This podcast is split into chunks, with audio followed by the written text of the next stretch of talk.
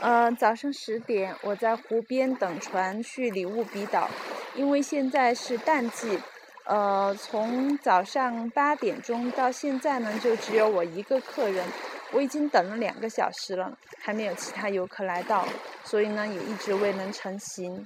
呃，现在呢，我是在呃三家村的湖边上，呃，湖里有很多色彩斑斓的野鸭子。然后我的对面呢是泸沽湖的神山格姆女神山，呃，这座山呢，呃，当地的摩梭族的呃村民呢是把它当作神一样的崇拜。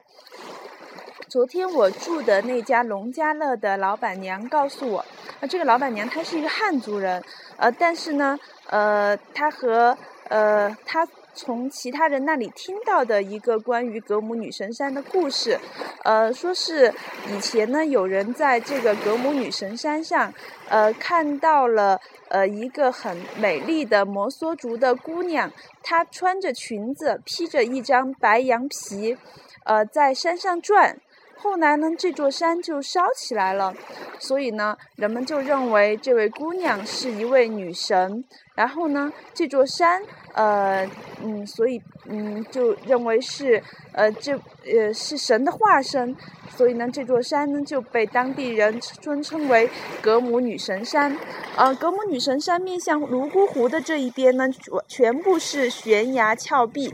呃，是无法攀登的。而山的背面，据说全部是原始森林。呃，据说呢，在山的半山有一个景点叫做女神洞，是一个很大很漂亮的溶洞。呃，但是这一次呢，因为呃我已经绕到了湖的另一边，所以就不准备去看了。